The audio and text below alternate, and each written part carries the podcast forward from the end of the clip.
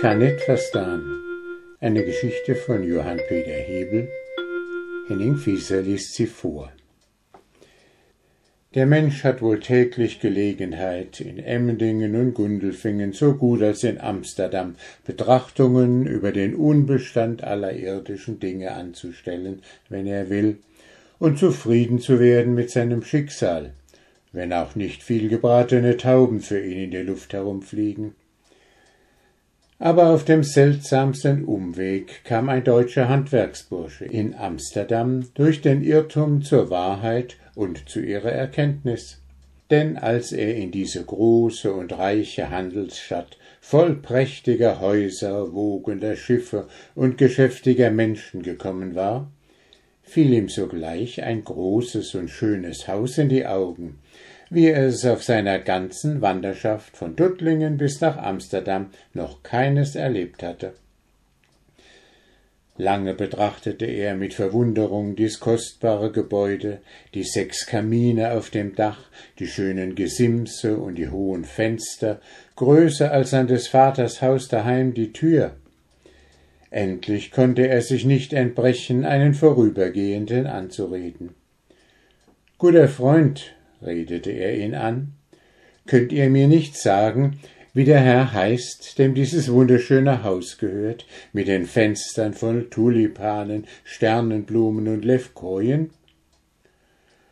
Der Mann aber, der vermutlich etwas Wichtigeres zu tun hatte und zum Unglück gerade so viel von der deutschen Sprache verstand als der Fragende von der holländischen, nämlich nichts, sagte kurz und schnauzig, kann nicht verstehen, und schnurrte vorüber.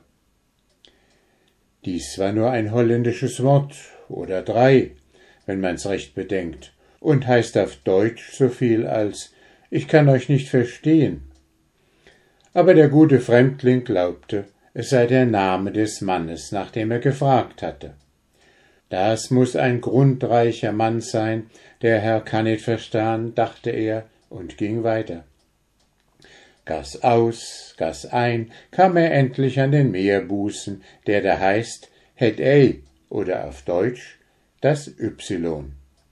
Da standen nun Schiff an Schiff und Mastbaum an Mastbaum, und er wusste anfänglich nicht, wie er es mit seinen zwei einzigen Augen durchfechten werde, all diese Merkwürdigkeiten genug zu sehen und zu betrachten bis endlich ein großes Schiff seine Aufmerksamkeit an sich zog, das vor kurzem aus Ostindien angelangt und jetzt eben ausgeladen wurde.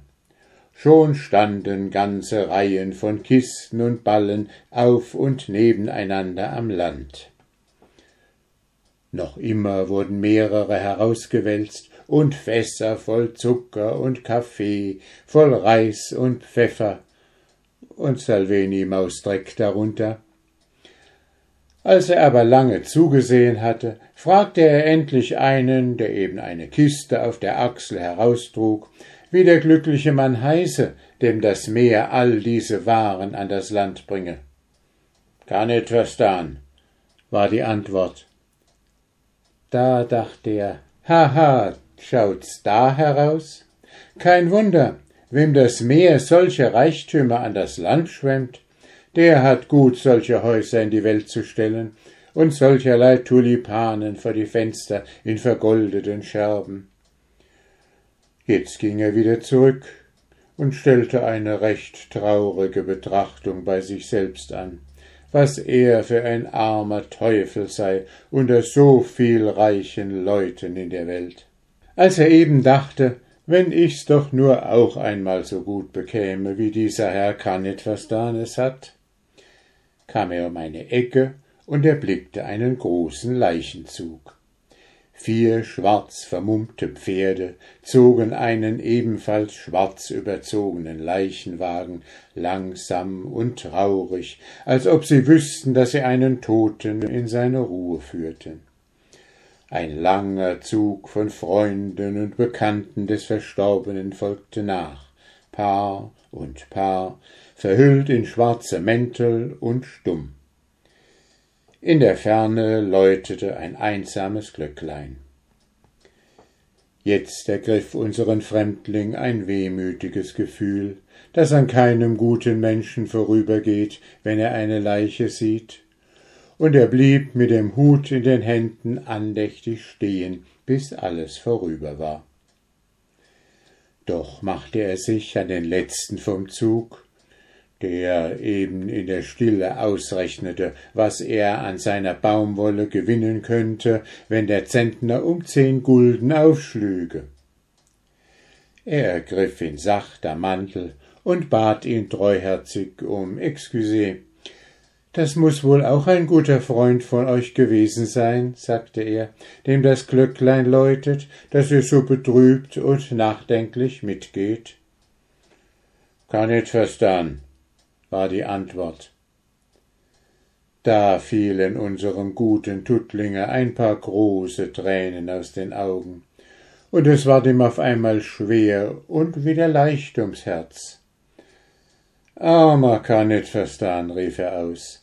Was hast du nun von all deinem Reichtum? Was ich einst von meiner Armut auch bekomme. Ein Totenkleid und ein Leintuch und von allen deinen schönen Blumen vielleicht ein Rosmarin auf die kalte Brust oder eine Raute.